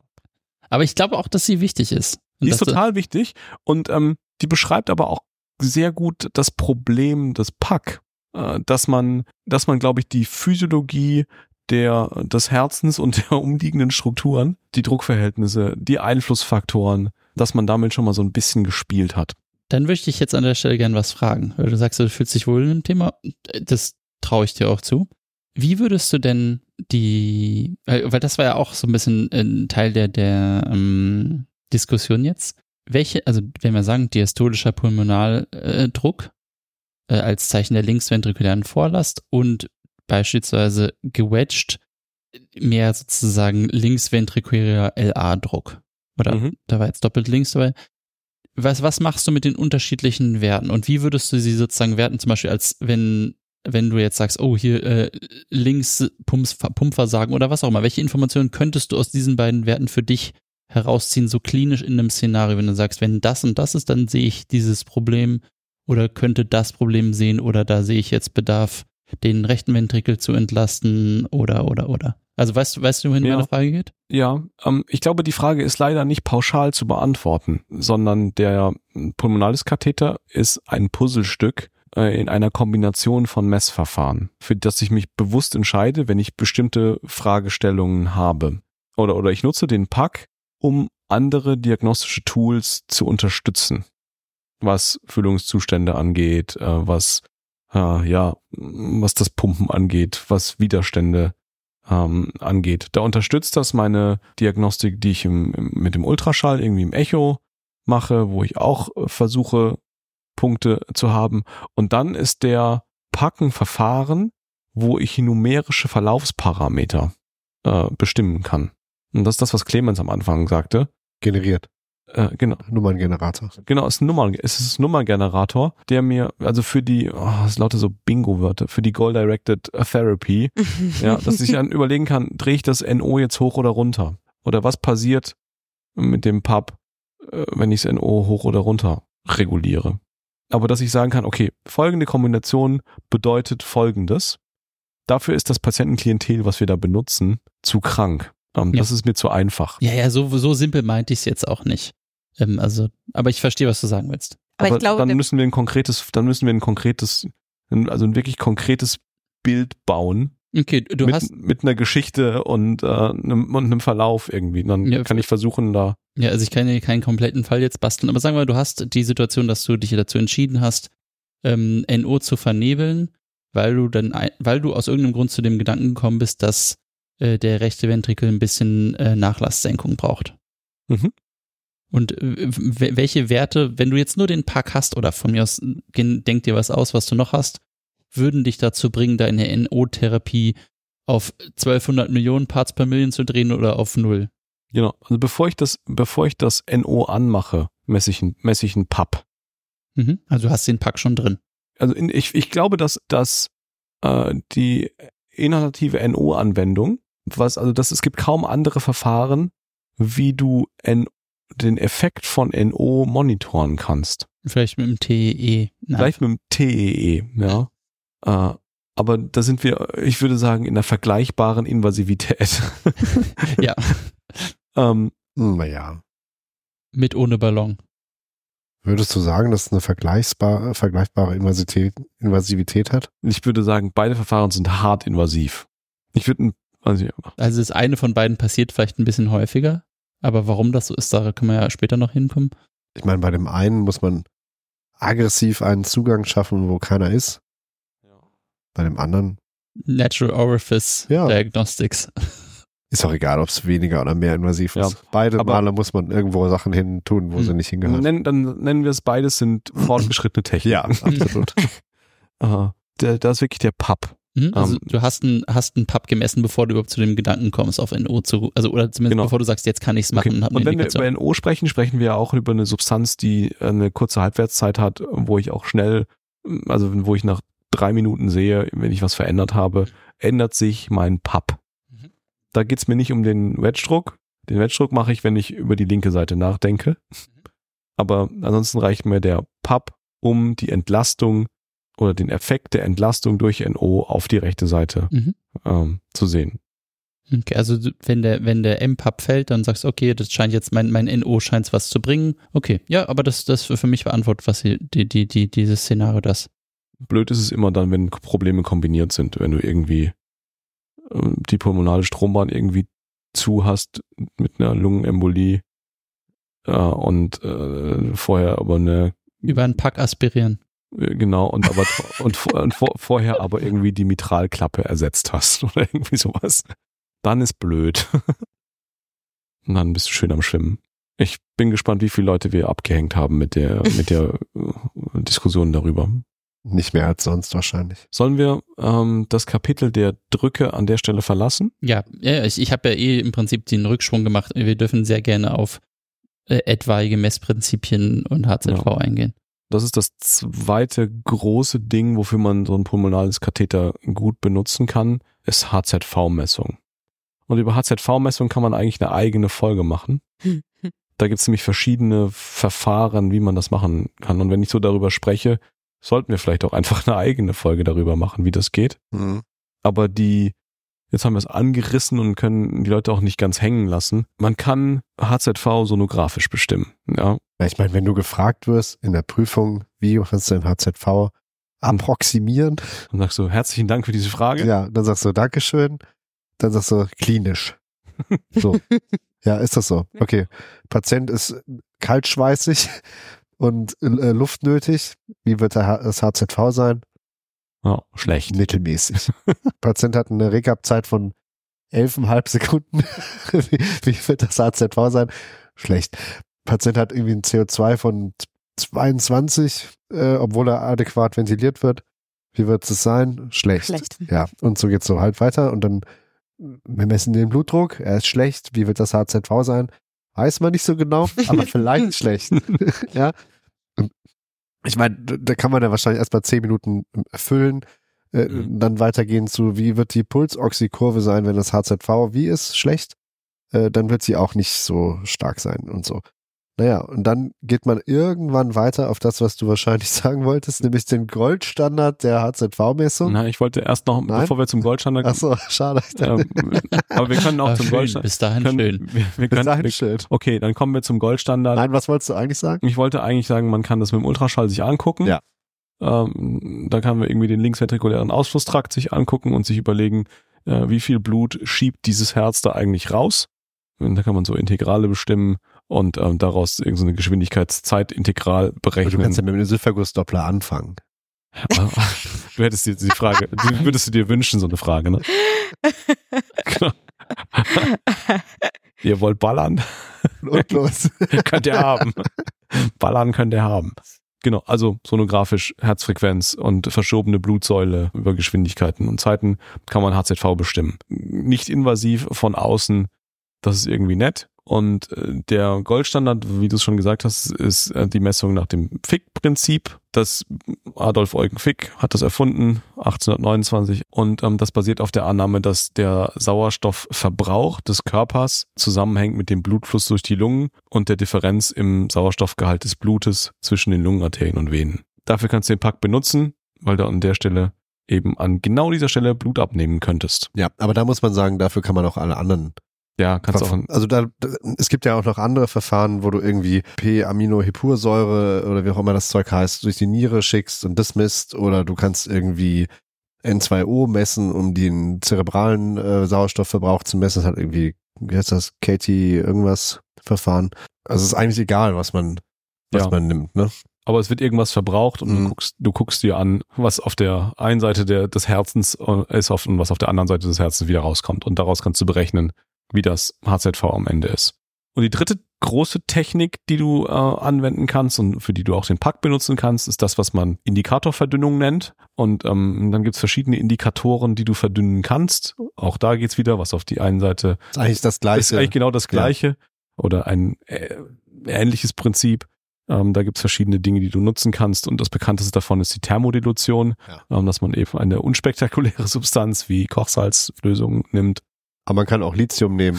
äh, ja, Ja. oder irgendwelche Farbstoffe, Indigo, Cyanin, Grün, für verschiedene Fragestellungen. Aber für HZV hat sich irgendwie mit dem Pack oder dem Pico ähm, durchgesetzt, dass man einfach äh, kaltes, klares Wasser nimmt und das in den äh, in die Pulmonalstrombahn äh, gibt und dann in der Arterie irgendwo misst, was dabei rauskommt. Und Aber wenn man ehrlich ist, Ingmar, könnte man doch auch im OP sitzen bei seinem ASA-1-Patienten, den man über einen Tubus beatmet, bei dem man weiß, wie viel Sauerstoff man reingibt, wie viel der aus- und einatmet.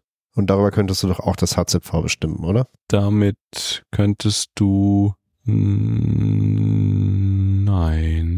nur durchs Ein- und Ausatmen? Also, nein, nicht nur durch, also du bräuchtest natürlich, Du brauchst schon auch noch irgendwie Blutwerte. Ne? genau, du brauchst brauchst, also, ich meine ich mein nur, du hast da, okay, ASA-1 ist vielleicht übertrieben gewesen. Sauerstoffaufnahme kannst Du du auch hast dann deinen erstmal nur. Patienten mit ZVK und Tubus versorgt. Also eins mit ZVK und Nein, ja? okay. Also eins gebe ich zu, war übertrieben. Aber du hast deinen Patienten mit ZVK und Tubus versorgt und du kannst also zumindest eine zentralvenöse Sättigung und eine arterielle Messung äh, machen. Dafür müsstest, Also auch du, noch Arterie? Dafür müsstest du ihn einmal pieksen. Ich sage doch nur, das. Ja, dann geht's. Okay. Genau, mit einer zentralvenösen Sättigung und einer arteriellen Sättigung und auch noch irgendwie äh, respiratorischen Parametern kannst du es machen. Genau. Wobei, also die Spielerei kann man sich ja mal gönnen. Also ich meine, so einen Patienten, dem es jetzt nicht so scheiße geht, mit ZVK, Arterie, ähm, hat man ja jetzt gar nicht so selten. Also ich dachte, wir sollen jetzt ja auch mal nicht- großzügig Leute, die keine Indikation Nee, aber haben. ich meine, das sind ja jetzt nicht immer die Todkranken, die ZVK-Arterie haben. Manchmal ist das ja auch einfach Ja, ja, eingriffsbedingt nee, und ähm, Bringen sie ja daher- schon mit. Studierende qu- quälen mit solchen und dann Fragen. haben wir ja schöne neue Narkosegeräte, da muss ja noch nicht mal selber rechnen, die sagen dir ja, wie der Sauerstoffverbrauch pro Minute ist. Oder eigentlich ist es doch so, dieses Verfahren bietet doch die Möglichkeit, ein, zwei Formeln, die man mal gefragt werden könnte, anzuwenden. Und zwar einmal den Sauerstoffgehalt im Blut, wie man den berechnet, und eben HZV-Messungen über Ficksches Prinzip. Also, dass man jetzt sagt, zum Beispiel, wir haben ein Organ, da kommt Blut durch, ja, Da kommt arteriell Sauerstoff rein, venös Sauerstoff raus. Man misst die Differenz des Gehaltes an Sauerstoff im arteriellen und im venösen Blut. Dann wird man gefragt, wie kann man das machen? Ja, okay. Man nimmt die Sättigung mal den HB-Wert mal die Hüfnerzahl plus das, was physikalisch gelöst ist, also Hüfnerzahl 1,39 und so weiter.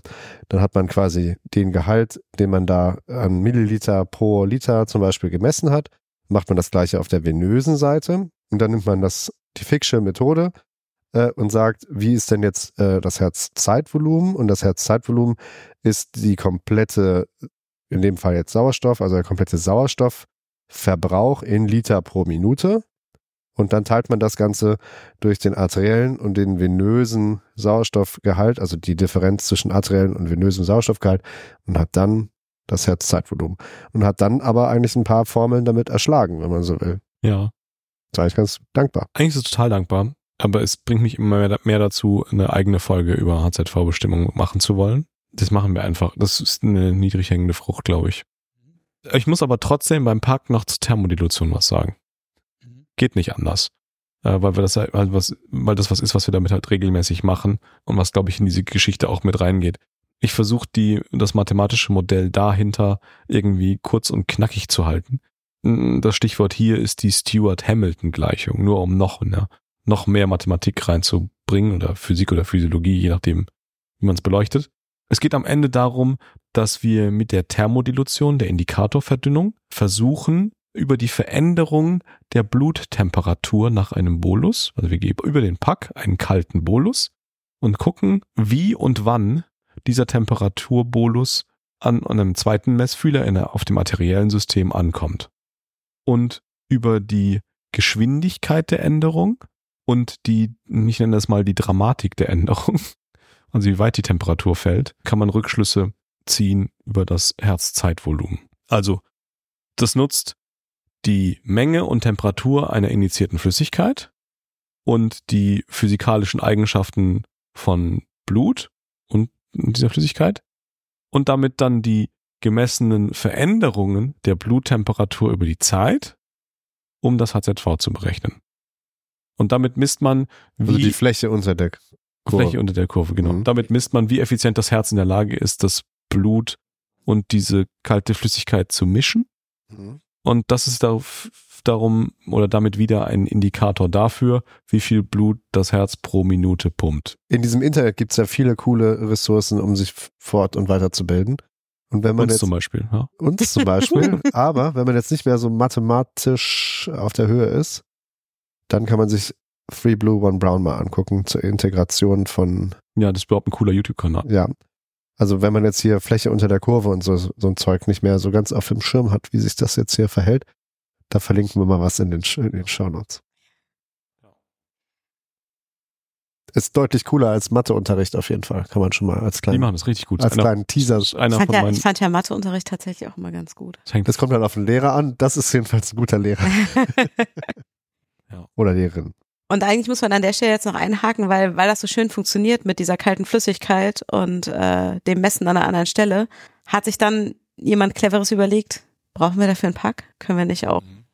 anders kalte Flüssigkeit nehmen und an einer anderen Stelle messen und solche Berechnungen anstellen. Und ähm, so kam es zum Pico. Der Herr Pico, ja. Auch dazu machen wir mal eine extra Folge aus Gründen schon ja. in einer vorsichtigen Planung. Also wie gesagt, Thermodilution ist am Ende, schaut am Ende, wie effektiv das Herz Blut durch den Körper pumpt, indem es schaut, wie schnell eine bekannte Menge einer kalten Flüssigkeit im Blutkreislauf verdünnt wird. Und dann mit der Stewart-Hamilton-Gleichung ausgerechnet, wie das genau funktioniert.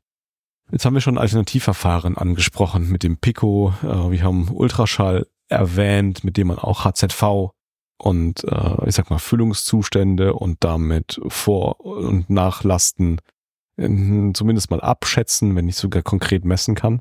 Aber jetzt bleibt noch die Frage offen, warum der Pack eigentlich zu einem Verfahren geworden ist, was aus dem klinischen Alltag unserer Intensivstationen zu weiten Teilen hm, ja, wenn nicht verschwunden, dann aber zumindest deutlich abgenommen hat.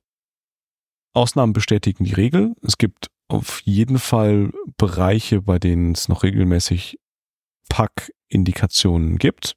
Klassisch ist dafür eben die Herzchirurgie, die Kardiochirurgie, die eben konkret Fragen nach der Funktion des, der rechten Seite hat oder eben auch des linken Vorhofs nach Klappenchirurgie. Das ist sicher was, wo, wo der Pack noch häufiger zum Einsatz kommt, aber es gab eben auch Zeiten, in denen der Pack fast zum Standardmonitoring auf einer Intensivstation gehört hat.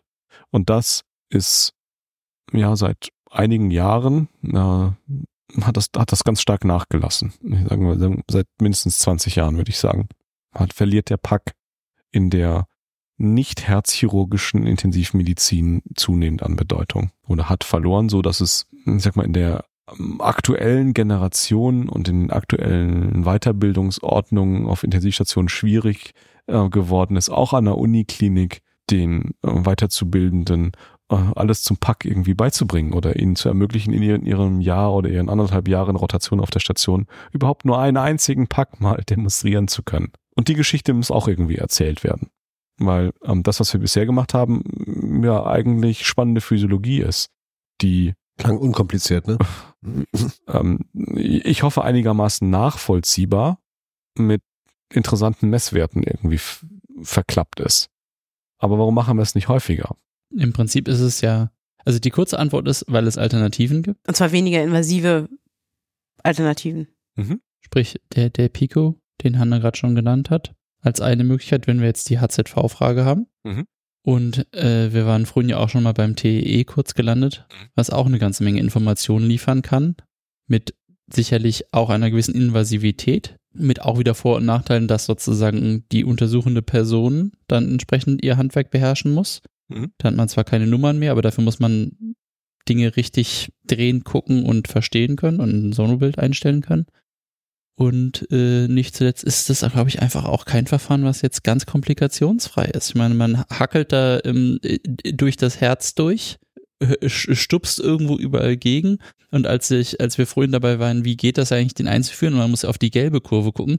Behaupte ich, man muss auch auf die rote Kurve gucken und auf die grüne Natü Kurve gucken. Natürlich, immer. Weil, äh, also ich, ich habe das durchaus erlebt, dass man sozusagen ähm, in diesem herzchirurgischen Setting war und man jetzt gesagt hat, so jetzt schwemmen wir mal den Pack ein und dann sagt, ah, jetzt müssen wir das mal wieder lassen. Jetzt sind so viele Herzrhythmusstörungen, das ist ein bisschen scheiße für den Druck jetzt hier gerade. Ja, klar. Also ich glaube, das ist einfach ein großer Punkt, dass das das ist und ich habe auch einen nicht selbst, aber sehr nah äh, ist sozusagen tatsächlich mal äh, die Pulmonalis kaputt gegangen durch an der Stelle des Ballons. Mhm. Das ist dann schwierig zu reparieren auf die Schnelle.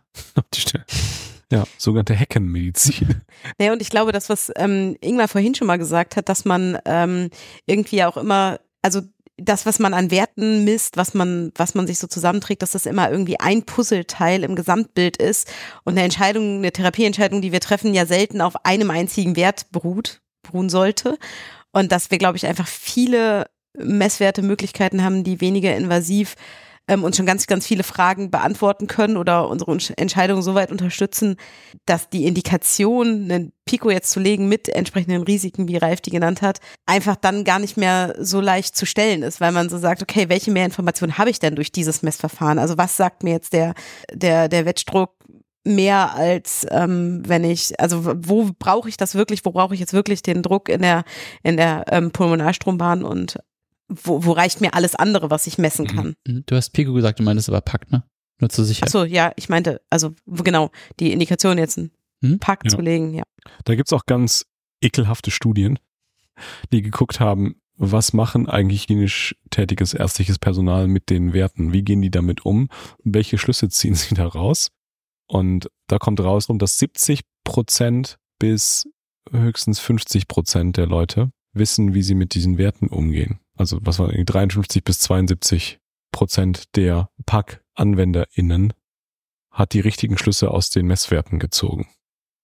Da gibt's ja eigentlich eine ganz schöne Geschichte mit Alice in Intensive Land, ne? Wo die ja auch nur bedingt die richtigen Schlüsse aus ihren Zahlen da ziehen. Ja. Und das ist die große Herausforderung irgendwie, dass du ganz viel messen kannst, aber dann Hausnummern hast, und du hast das Number Generator genannt, hm. Random Number Generator. Wer, ähm, hat, wer hat das nochmal wirklich so genannt? Das war ist ja nicht von mir. Mm, das weiß ich gar nicht genau. War wahrscheinlich Paul Merrick, ne? Wahrscheinlich war es Paul Merrick. Konrad Röntgen. Der hat das schon so genannt. Na gut. Ja, also diese, dieser, ich nenne es den Fall des Pack.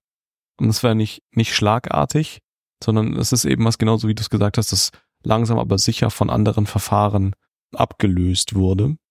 Äh, und sicher sind das so überlappende Studien, die da, ja, oder Verfahren, die mit Studien belegt dann gezeigt haben, dass ein Pack vielleicht keinen gewaltigen Vorteil für, ich nenne es die allgemeine Population von Intensivstationen bedingt. Ähm, da gibt's die Pac-Man-Studie, 2005 im Lancet publiziert. Harvey und ähm, Mervyn Singer ähm, haben das da gemacht. Die haben sich eine große Gruppe von Patienten angeschaut. Über 1000 Patienten mit und ohne Pack haben sie verglichen und haben keinen signifikanten Unterschied in der Krankenhaussterblichkeit zwischen den beiden Gruppen festgestellt haben aber deutlich mehr Komplikationen beim, bei der, in der Pack-Gruppe gesehen und kamen dann zu dem Schluss, auch wenn diese Komplikationen nicht tödlich waren bei dieser, bei dieser Studie, ähm, dass es keine klaren Beweise für Nutzen oder Schaden bei diesen kritisch kranken Patienten gibt und dass man mehr Studien machen muss. Und da gibt's eben noch mehr Studien, die äh, das so ähnlich gemacht haben und immer wieder zeigen, dass es keinen signifikanten Unterschied in der Krankenhaussterblichkeit gibt Santam gibt's, hat noch, da noch eine Studie dazu gemacht. Aber dass die Rate an Lungenembolien in der Kathetergruppe höher sind und ähm, ja, das ist auch so eine, so eine klassische ähm, Studie. Das hat dazu geführt, dass 2013 Paul Merrick, der sein ganzes Leben irgendwie mit Evidence-Based Medicine verbracht hat, bis er vor bis Covid kam. bis, bis Covid kam. äh, und äh, er dann durch ähm, eine Sepsis-Vitamin C-Studie, äh, ich sag mal, auffällig geworden ist. Ähm, aber ähm, der hat, war ja für viele Leute schwierig, äh, die Zeit. Ja, also der hat ein er hat eigentlich mein Lieblingsintensivmedizin-Buch geschrieben, äh, das leider jetzt äh, langsam in die Jahre kommt, aber ähm, das ich äh, sehr angenehm zu lesen und einfach lustig finde. Ähm, der hat einen Abgesang auf den auf den Pack äh, gesungen und ähm, das auch äh, veröffentlicht in den Annals of Intensive Care 2013. Und ähm, beschreibt fasst da eigentlich nochmal ganz gut zusammen, was so das, das, was so die Probleme sind in der Schwierigkeit, mit den Schwierigkeiten der Interpretation der Werte, aber auch äh, die äh, hohen Komplikationen und ähm, dass es eben kaum Evidenz gibt, dass Patienten von einem Pack am Ende signifikant profitieren, aber dass es eben die Gefahr gibt, dass es Risiken gibt. Kleinen Disclaimer, im August 23 hat das American Board of Internal Medicine seine ähm, Certification weggenommen. Ja. Ja, wegen Misinformation. Oh, krass. Ja, sagt zumindest Wikipedia. naja. Welche, welches Board? Die haben in den Facharzt. American Board of die Internal Medicine. Die Internisten, der, der ein Facharzt offensichtlich hatte, der ähm, ist dann nicht mehr so. Ja, das ist krass. Weil das war ein, wirklich einer der Grand Seigneurs der, der Szene. Ja. Und das Buch ist wirklich cool. Es gibt noch einen zweiten Trend, der Abschwung des Pack, und jetzt sind wir so ein bisschen, bin ich in so einem philosophischen Modus gelandet. Ähm, aber das weniger, das weniger manchmal mehr ist, less is more, ist, glaube ich, ein Credo, was sich auch so in den letzten zehn Jahren in der Intensivmedizin durchsetzt oder äh, zunehmend an Fahrt gewinnt. Und ich glaube, wir kommen aus einer Phase, wo wir äh, eben in der Zeit davor äh, eher geglaubt haben, dass mehr Intensivmedizin besser für die Patienten ist und dass invasiv gleich mehr und damit gleich besser ist. Aber so wie der Pack irgendwie langsam weniger wird, ist weniger vielleicht auch manchmal mehr. Genauso wenig wie Vitamin C, Ivermectin und Hydroxy Hydroxychloroquin. Ja, am Ende ist es Cortison. Ja. Ja, also auch das passt irgendwie in dieses Narrativ, dass der Pack zwar irgendwie, ich finde ihn cool und ich habe auch meine Anwendungen dafür und bin froh, dass es ihn gibt, bin aber in dem privilegierten Setting, dass wir vielleicht noch ein Laden sind, der ihn relativ häufig benutzt, weil wir das entsprechende Patientenklientel dafür äh, versorgen müssen oder dürfen. Aber vielleicht ist weniger auch manchmal mehr. Und es gibt eben gute Alternativen zum Pack, wenn man sich für das HZV interessiert. Und es gibt Alternativen, wie man das rechte Herz beurteilt und ähm, den linken Vorhof, den Füllungszustand des linken Vorhofs oder die Kontraktilität. Nur, dass man das äh, weniger ist mehr vom Pack vielleicht auch mitnimmt oder zumindest diese philosophische Strömung der Intensivmedizin im Hinterkopf hat, wenn man über den mm, ja, nachlassenden Einsatz vom Pack nachdenkt. Komma, gibt aber eben Anwendungen, wo sich's voll lohnt, nebst der medizinischen Anwendung haben wir diese Folge ja auch gemacht. Zum einen, weil es interessant ist, aber auch, weil es ja potenziell was ist, was noch mal gefragt werden könnte. Aber gut, ich meine, Entschuldigung, du hast jetzt im Prinzip gesagt, Abgesang wird kaum noch verwendet. Wann würdest du es denn jetzt doch noch verwenden? Ja, ich glaube, dass in der, in der Herzchirurgie und in der Versorgung danach, also auf der Intensivstation nach herzchirurgischen Eingriffen, das sind Patienten, bei denen mich die Zahlen, die Nummern der Pulmonalstrombahn und des äh, linken Vorhofs durchaus interessieren. Mhm. Da benutzen wir das. Ich arbeite hauptsächlich auf einer, also es ist eine, Intensivstation, deren Schwerpunkt auch Lungenversagen ist. Ähm, auch da ist pulmonaler Hypertonus ein Faktor, den ich schwierig anders dargestellt kriege. Und wir machen eben auch relativ viel NO inhalativ bei ach, schwerem Asthma, äh, Bronchiale oder im ADS, Exazerbation von Lungenerkrankungen. Da interessiert mich die pulmonale Strombahn durchaus. Transplantation von Herz und oder Lunge. Ja. Das ist jetzt in Göttingen nicht an der Weniger. Tagesordnung, aber ähm, klar, aber das, also das zähle ich zur Herzchirurgie mal im weiteren Sinne mit dazu. Welche Frage ich in dem Zusammenhang noch ganz spannend finde, ist, also ich meine, ist klar, irgendwie pulmonale Strombahn, man will was über die Drücke wissen, ähm, wissen, wie ist der pulmonal-arterielle Druck. Aber welchen Stellenwert hat in dem Zusammenhang jetzt die Linksvent also der, oder die Vor Vorlast des, des linken Ventrikels, also die, die Drücke im linken Vorhof, was ist, was sind da Probleme, die man dann auch therapeutisch adressieren kann? Also was tust du, wenn du feststellst, ja, irgendwie habe ich da jetzt viel Vorlast? Du kannst ja, du kannst ja über Unterstützungssysteme Gedanken machen. Welches Device an welcher Stelle welchen, welche Kammer, welchen Vorhof äh, wie entlastet. Das ist zum Beispiel eine Frage. Mhm. Muss ich auf der einen Seite mehr schieben oder ziehen? Gibt es Gefäßsysteme, Gefäßbetten, die ich irgendwie weit stellen kann oder die ich eng stellen muss?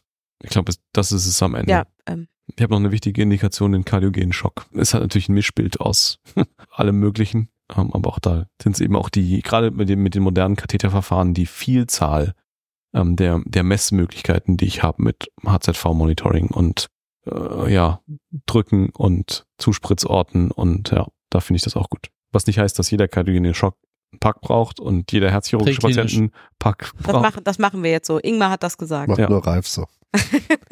Ich mache vor, Z- äh, ZVD, um zu gucken, ob dein Vorflimmern ist. Genau. Nach der A-Welle gucken. ja, P-Welle. A-Welle. Wo kein P, da kein A. Ich glaube, das ist das, was wir zum Thema Pack sagen. Über zum Thema HZV äh, werden wir uns nochmal bei Gelegenheit äh, richtig ausbreiten. Das wird auch eine ganz unangenehme Folge. Ich glaube, das wird richtig cool.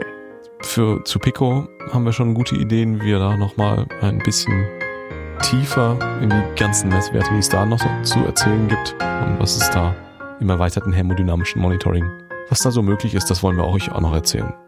Aber ich glaube, an der Stelle wollen wir es erstmal gut sein lassen. Ich glaube, es gibt genug zu verarbeiten und ähm, möglicherweise muss man diesen Podcast auch zweimal hören. Das gucken wir mal. Ist aber nicht so konfus wie sonst, oder? Es gibt viel Diskussion, aber schön eigentlich.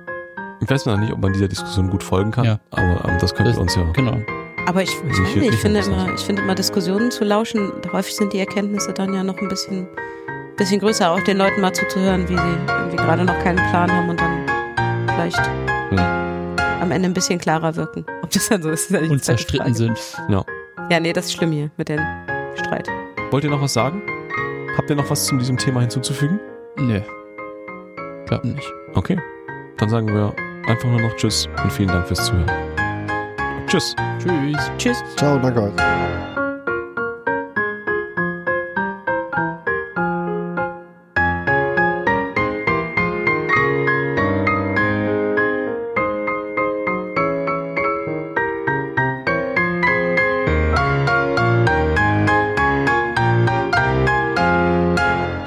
Ey. hat geschockt und ja, er er ich muss sagen, er hat Bock gehabt, aber ich war klar besser, ich habe mehr Bock gehabt.